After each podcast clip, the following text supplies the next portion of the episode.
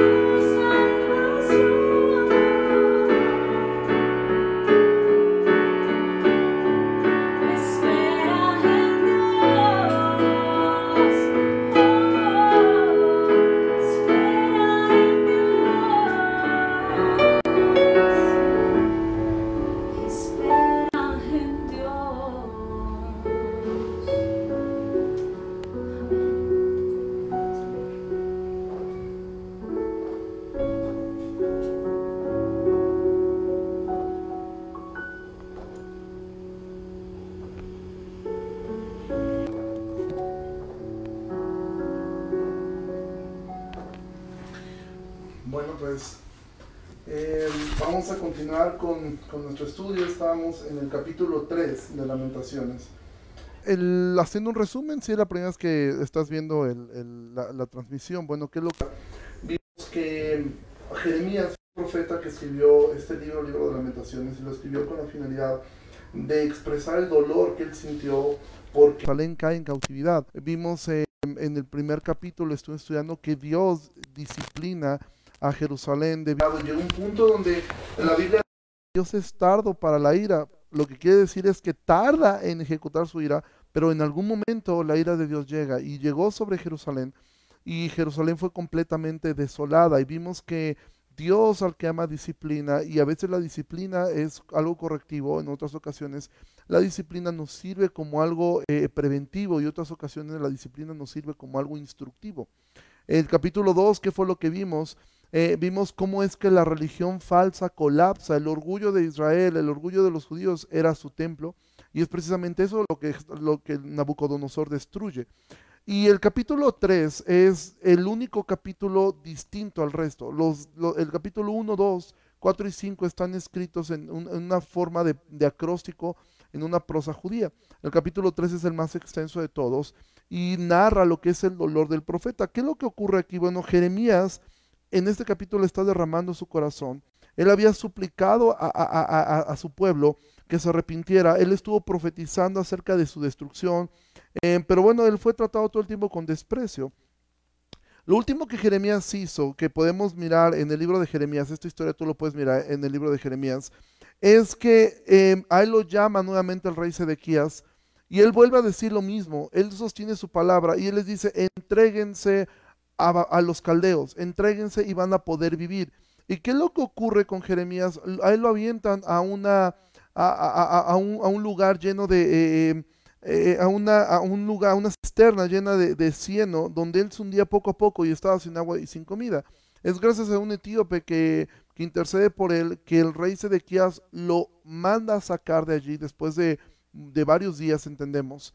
Y el rey Sedequías le dice a Jeremías en secreto, dime qué es lo que te ha dicho Dios. Y Jeremías nuevamente le vuelve a decir lo mismo. Entrégate y vas a salvar tu vida y vas a salvar la vida de tu familia. Ríndete. Ese era el mensaje que él estaba dando. Bueno, Sedequías no hace caso de eso y deja a Jeremías en el patio de la cárcel. Y esa es la última vez que Sedequías em, hace algo. ¿Qué ocurre después? Los, los, los caldeos, los babilonios, nuevamente eh, llegan al borde de Israel. Hay un tiempo en el cual ellos tratan de resistir durante 18 meses. Y en ese tiempo el rey Sedequías trata de huir, pero es atrapado por, e- por, por, el ejército de Nabucodonosor.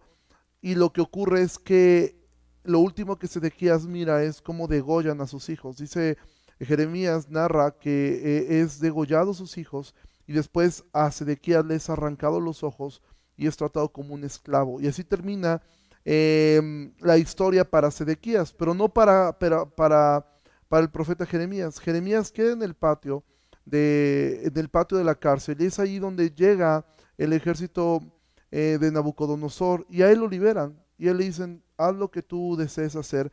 Y esas, en ese contexto que el capítulo 3 es escrito, donde él narra su dolor. Y en esta parte nosotros nos podemos identificar, porque como creyentes, nosotros debemos sentir dolor por lo que este mundo está viviendo, por lo que este mundo está pasando, por lo que nuestra ciudad está viviendo. Actualmente estamos viendo que hay mucho miedo, hay mucho, eh, muchas personas que están sufriendo eh, por cuestiones básicamente económicas. eh, el trabajo para muchas personas está siendo pues completamente minado debido a todo lo que estamos viviendo. Y entonces quiero que consideremos algunos textos de, Lamentaciones capítulo 3. Lamentaciones 3.1 dice así, yo soy el hombre que ha visto aflicción bajo el látigo de su enojo. Entonces Jeremías está diciendo, yo vi la destrucción de Jerusalén. Él, él la observó, él vio, quizás nosotros no estamos en una situación como, como, la de, como la de Jerusalén, no estamos al borde de la destrucción, pero sí estamos viendo eh, cómo hay una decadencia moral en nuestro, en nuestro país, en nuestra ciudad y en el mundo entero. Y mira lo que dice en el versículo eh, eh, 15, dice, fue para mí como oso que acecha, como león en escondrijos. Torció mis caminos y me despedazó, me dejó desolado, entesó su arco y me puso como blanco para la saeta. Versículo 15. Me llenó de amarguras, me embriagó de ajenjos. Mira, Jeremías es conocido como el profeta llorón. A mí en lo personal nunca me ha gustado ese título porque pareciera algo despectivo. Jeremías no lloraba por, por tonterías, Jeremías no, lloraba por berrinches, Jeremías lloraba por ver la dureza de- de- de- de su nación y por ver cómo es que ellos, con todo lo que ocurría, ni así se arrepentían. Si tú lees el libro de Jeremías, todo el tiempo Jeremías estuvo advirtiéndoles respecto a Babilonia, todo el tiempo estuvo haciendo un llamado al arrepentimiento, al arrepentimiento, al arrepentimiento, y ellos no escucharon. Y lo mismo ocurre hoy en día, ¿sí? Muchos creyentes aman escuchar, la gente ama escuchar que todo va a estar bien. Y eso fue lo que vimos eh, eh, eh, en el capítulo 2. Aman escuchar las profecías de que todo va a estar bien, todo va a salir perfectamente. A nadie le gusta escuchar la verdad. Pero ¿qué ocurre cuando viene el problema? Por ejemplo, ¿cuál debería ser la actitud de nosotros al mirar esto? No debería ser una actitud de burlarnos de, que falló la falsa religión, sino de dolernos. Como mencionaba ayer, realmente todo esto ha demostrado que tantas profecías y tantos decretos que se dieron a inicio de año no sirvieron de nada.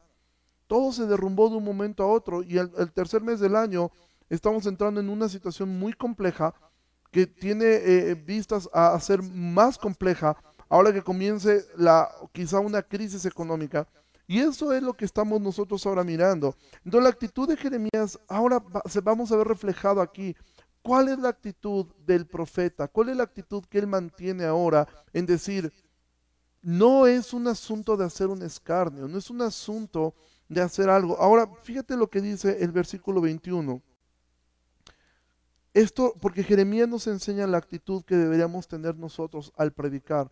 Primer cosa, dice Jeremías 21, 3:21, esto recapacitaré en mi corazón, por lo tanto esperaré. Por la misericordia del Señor no hemos sido consumidos, porque nunca decayeron sus misericordias. Es decir, Él acepta, aun con todo lo que estamos viviendo, aun con todo con lo que estamos pasando, por su misericordia no hemos sido consumidos. Jeremías reconocía algo, no debía haber quedado absolutamente nada en Jerusalén. Sin embargo, vemos que quedan personas con vida. De hecho, los que se entregaron a, los caldeos, eh, su, eh, su vida fue perdonada. Pero Jeremías dice, por su misericordia no hemos sido consumidos. Y sabes que lo que estamos viviendo en nuestro país y que no hayamos sido consumidos después que el hombre ha levantado su voz, blasfemado contra Dios, eh, asesinado bebés, estar luchando por poder asesinar bebés, estar luchando por reconocer eh, eh, eh, la unión entre homosexuales. Y que esto ocurra, realmente esto es misericordia de Dios.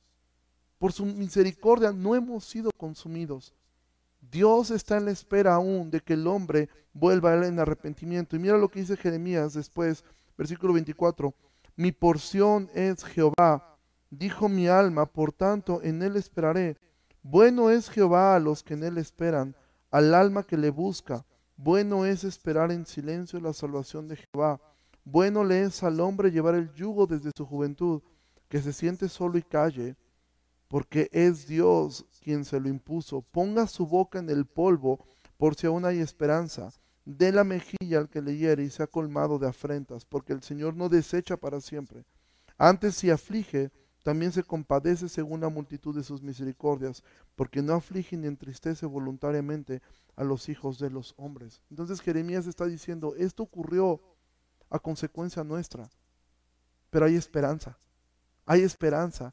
Y estos son los únicos versículos de esperanza que vemos e- e- en el libro de Jeremías. Realmente Jeremías es, una serie de poemas fúnebres donde casi todo es gris, pero estos son los rayos de esperanza que podemos ver. El profeta dice, con todo esto yo sé que el Señor no desecha para siempre. Y esto es un mensaje para muchos de ustedes, que quizá el pecado te ha llevado a pensar, yo ya lo que he hecho Dios no lo va a perdonar. Yo lo que he hecho mejor ni siquiera lo confieso porque seguramente nadie me perdonaría eso. Es probable que haya gente que no te lo perdone, pero tienes que tener algo seguro. Dios puede perdonar cualquier pecado, no importa lo que tú hayas hecho. Dios te puede perdonar. Y no con esto estoy diciéndote, ven tal como eres porque Dios te ama tal como eres. No, Dios no te ama tal cual eres. Dios no me ama tal cual soy. Dios me ama a pesar de cómo soy. Y Dios te ama a pesar de cómo eres. Sin embargo, Él te ama y te ama tanto que te va a cambiar. Que Él te dice, ven a mí que estás cansado y cargado y toma un yugo. Y si tú tomas mi yugo, entonces vas a aprender a ser manso y humilde.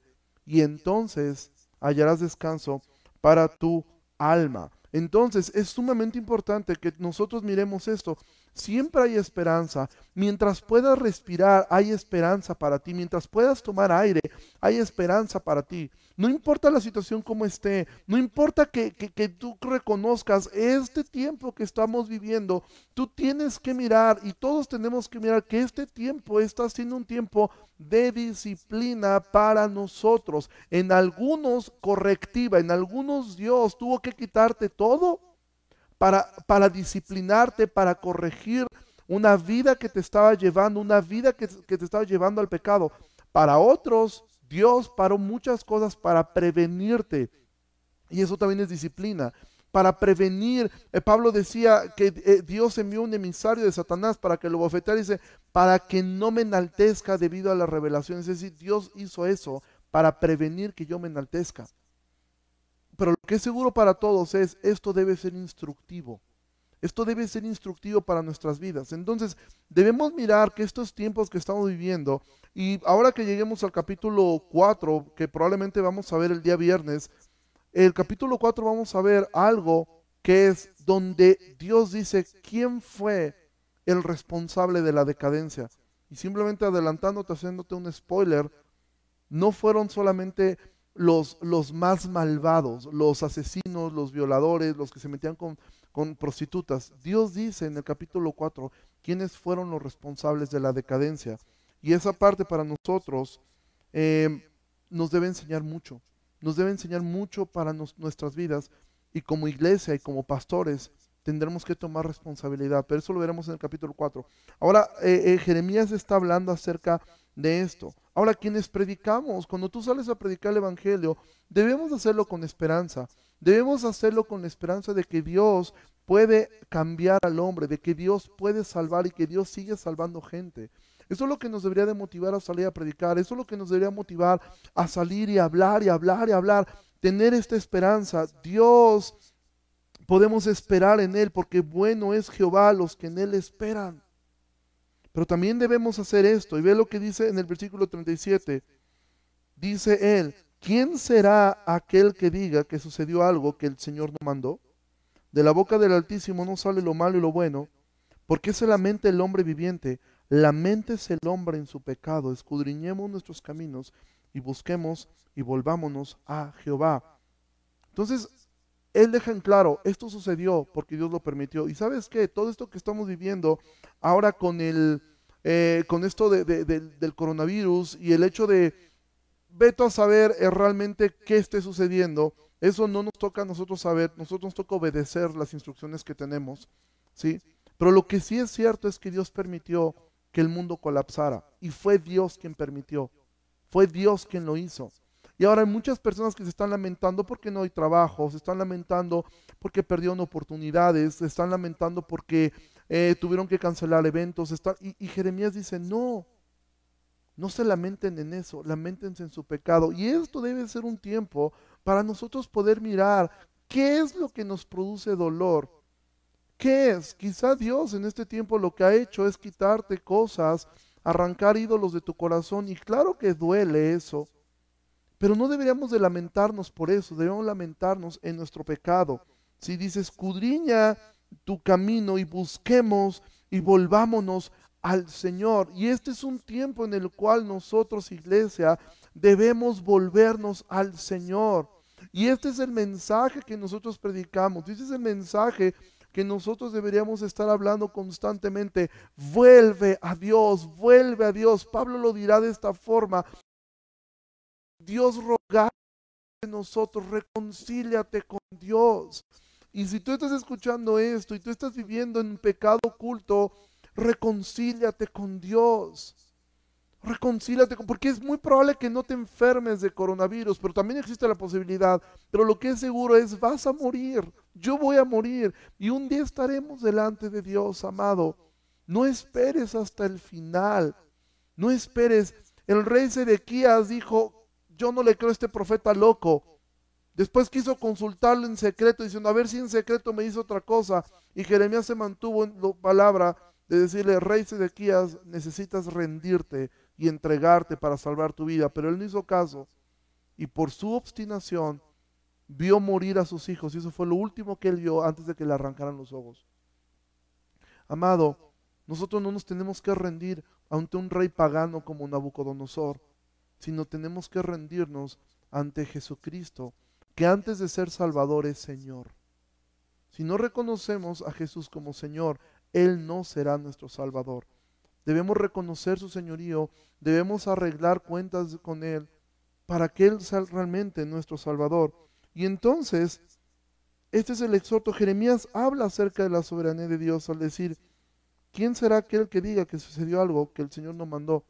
Mira, hay personas que ahora están reprendiendo, atando al diablo y diciendo, yo te ato, yo reprendo esto. Tú puedes reprender todo lo que quieras. Esto sucedió porque Dios lo permitió.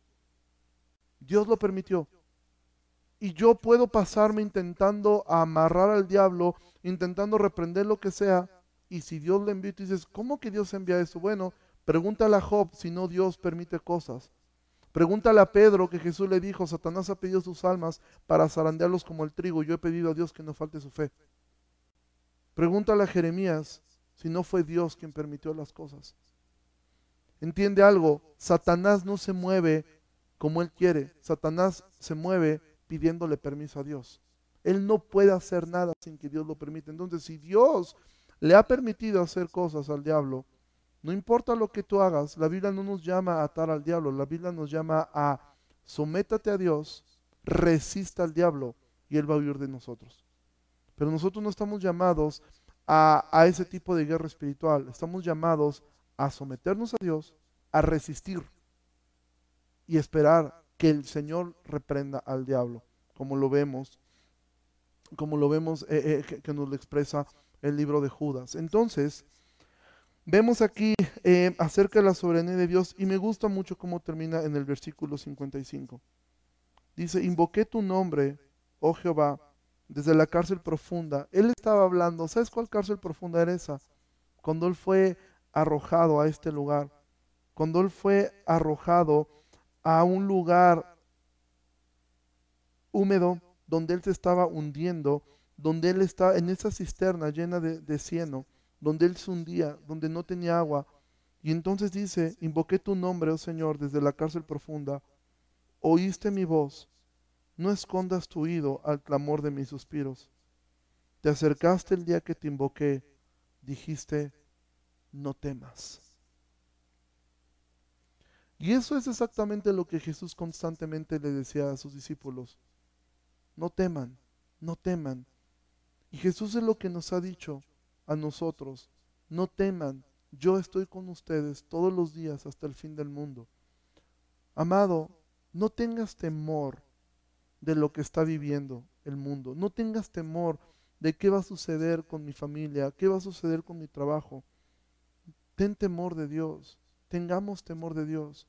Porque en medio de todo esto, mira, lo increíble es, y yo te animo a, eh, trata de estudiar eh, Jeremías eh, y vas a ver qué ocurre con Jeremías.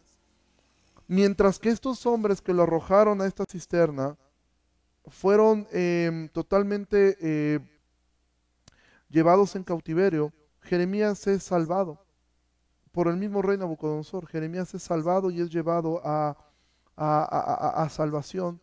Y Jeremías eh, le dicen, haz lo que tú quieras hacer. Y eso es lo que nosotros podemos ahora mirar. No temas, no tengas temor, no tengas temor de las cosas que pudieran, que pudieran pasar. Dios es Señor y Dios es quien nos está a nosotros ahora cuidando y nos está ahora protegiendo. No tengamos temor del hombre, amado, porque el hombre realmente nada puede hacer. Tengamos temor de Dios y, cuidemos esa parte. Pues iglesia, eh, espero que haya sido de bendición eh, este tiempo y les esperamos eh, el día de mañana. em, tenemos el programa de enfoque. Les esperamos por ahí. Estaremos viendo algunos temas relacionados con esto. Eh, probablemente transmitamos a las 7 de la tarde el, capítulo 4 y después transmitamos lo de enfoque B. Esto lo decidiremos en la semana y si no, nos vemos el día viernes para continuar con nuestro estudio de Jeremías. Dios les bendiga mucho y que pasen una excelente noche.